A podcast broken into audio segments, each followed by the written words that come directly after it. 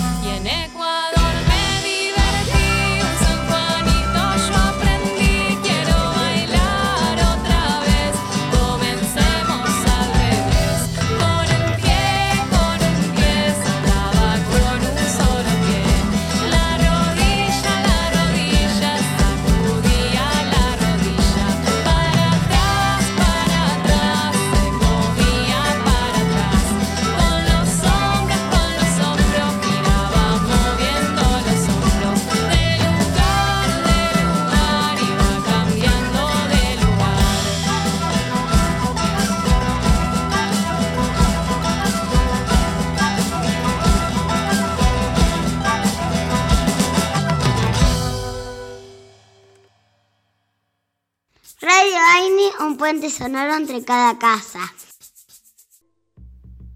Hola a todas y todos, ¿cómo están? Soy Laura, les estoy hablando desde las sierras de Córdoba, desde un lugar muy chiquito que se llama Villa Dolores y sus regiones tras la sierra. Les cuento que desde muy pequeña aquí me mandaron a bailar pero lo que no sabía mi familia, que yo bailaba desde antes, porque bailaba en los abrazos de cuando me alzaba mi abuela, bailaba cuando sonaba una música y corríamos a hacer una rueda tomados de la mano. En las fiestas familiares sonaban algunos vals y también cuarteto, y eso ya estaba en mí. Me mandaron a bailar desde muy chica y en ese lugar encontré mi mejor manera de expresarme, mi mejor manera de decir, ese era mi lenguaje. A través de la danza pude descubrir que podía contar qué sentía, cómo vivía, lo que pensaba. Podía en ese lenguaje transmitir cuando estaba feliz y cuando estaba triste también. Era un lugar de encuentro, era un lugar de celebración. Y también era un lugar donde varias personas encontrábamos la hermandad y la amistad. La danza para mí fue y es un lugar de encuentro, un lugar que todos los días puede cambiar. Y un lugar también que me mostró y me enseñó que este paisaje, como les contaba al principio que soy de Córdoba, eh, se impregnó todo en mi cuerpo, está en mi cuerpo. Así como me escuchan hablar como con un cantito que sube y baja, así tiene las sierras de Córdoba, su camino montañoso que va hacia un lado hacia el otro, que sube y baja de pronto. De esa misma forma nuestra danza está impregnada en el cuerpo. Bueno, espero que cada quien encuentre su danza, su forma de decir, su movimiento, porque cuando la encontramos podemos ser muy libres. Radio Aini, un puente sonoro entre cada casa. Bailar en la cueva. Si hay algo que aprendí en toda esta temporada de no poder encontrarnos tan libremente y tan abiertamente es a bailar en mi cueva. Una de las danzas que practico se llama danza contacto improvisación o contact improvisación y es una danza en donde se baila en contacto con otra persona.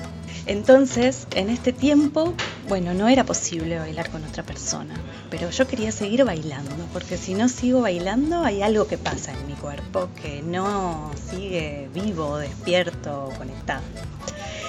Entonces empecé a bailar haciendo contacto en vez de con otra persona, con todo lo demás. Con el piso, con las paredes, con el aire, con mis plantas, con diferentes texturas, con una pelota, con un banquito. Y desarrollé mi danza en contacto haciendo contacto con otras cosas, contactándome con un montón de cosas. Y me desarrollé un montón también. Entendí que, que no solo estamos en contacto con otras personas, que estamos en contacto con un montón de cosas. Y a partir de eso empecé a bailar muchísimo más en mi espacio, que no era algo que hacía tanto, quizás un ratito, pero en todo este tiempo desarrollé mi danza en la cueva.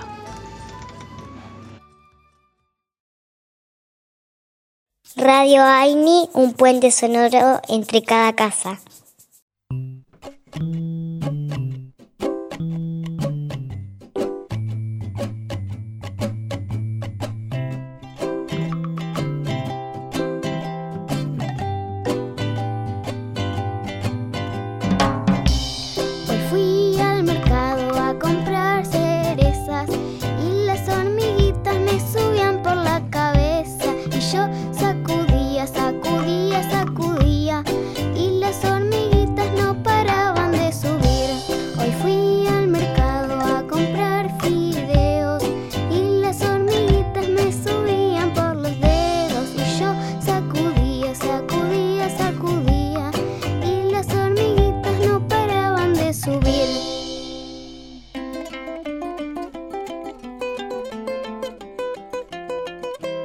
Hoy fui al mercado a comprar frutillas y las hormiguitas me subían las rodillas y yo sacudía, sacudía, sacudía y las hormiguitas no paraban de subir. Hoy fui al mercado a comprar helado y las hormiguitas me subían por todos lados y yo sacudía, sacudía, sacudía y las hormiguitas no paraban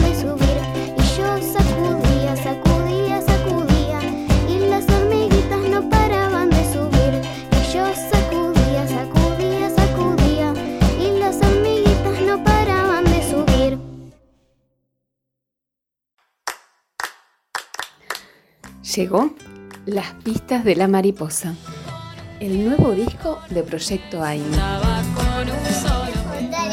Un viaje sonoro por Latinoamérica. Conseguilo en formato físico o digital enviándonos un mail a proyectoaini1.gmail.com o búscanos en Facebook e Instagram como grupo AINI.